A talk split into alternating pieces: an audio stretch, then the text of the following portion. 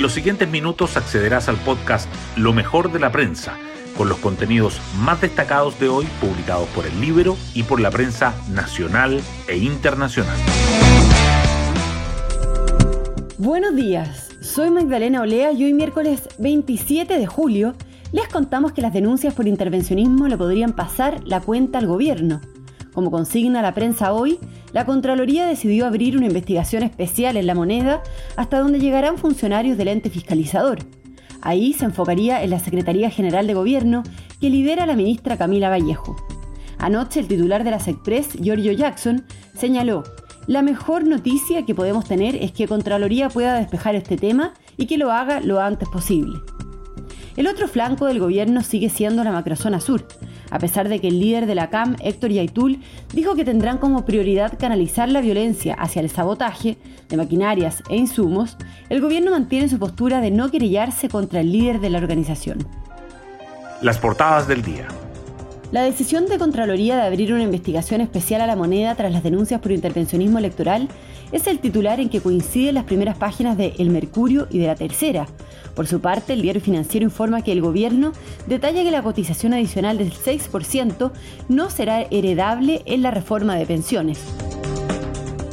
Además, el Mercurio destaca que la amenaza de Héctor Yaitul enfrenta a los gremios y a los parlamentarios del sur con el gobierno, que la incertidumbre económica alcanza un nuevo máximo histórico por el dólar y el escenario político del país, que el ex canciller Heraldo Muñoz dice que no entiendo por qué la Cancillería no le da aún el respaldo oficial de Chile a Claudio Grossman y que los alcaldes valoran la capacidad técnica que les otorgará los observatorios de delitos en sus comunas. La tercera, en tanto, resalta que los taxistas protestan en la Alameda contra las aplicaciones y piden una rebaja en combustibles, que el gobierno extenderá la eliminación del copago institucional para todos los beneficiarios de FONASA y que el ministro de Hacienda cifra en dos décimas el impacto del feriado extra en el crecimiento de septiembre y que los colegios municipales de la región metropolitana tienen de 50 a 90% de asistencia en el regreso a las clases. En sus fotos principales, además, el Mercurio informa que cierra el vacunatorio del Parque Juan Pablo II, mientras que la tercera señala a los anarquistas tras los desórdenes en el barrio Las Tarrias. Hoy destacamos de la prensa. La Contraloría inicia una investigación especial en la moneda tras las acusaciones de intervencionismo y constituye un equipo de terreno. El organismo fiscalizador determinó iniciar una indagación a la CEGEGOV ante los requerimientos que apuntan a que el gobierno está favoreciendo al apruebo de cara al plebiscito del 4 de septiembre. También abrió sumarios al Ministerio de Obras Públicas y al Hospital Regional de Antofagasta por infringir el dictamen de presidencia. Rincón y Walker proponen un plebiscito para decidir cómo sigue el proceso constituyente si gana el rechazo.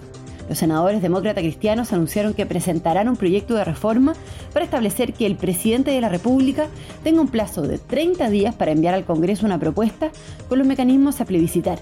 Desde el oficialismo insistieron en que este tipo de discusiones se tiene que dar después del plebiscito. La amenaza de Héctor Yaitul enfrenta a los gremios y a los parlamentarios del sur con el gobierno. Agrupaciones empresariales y legisladores emplazaron al Ejecutivo a emprender acciones legales en contra del vocero de la CAM tras su llamado a canalizar la violencia hacia el sabotaje.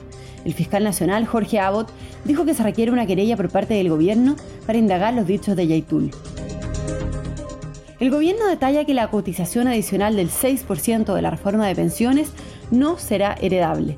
El subsecretario de Previsión Social, Cristian Larraín, dijo que el aporte previsional extra con cargo al empleador tiene otros propósitos que son los de compartir el riesgo entre generaciones, entre hombre y mujer, y que por definición el componente solidario no tiene heredabilidad, sostuvo. Y nos vamos con el postre del día. Yarri se despide y Garín recupera el número uno de Chile.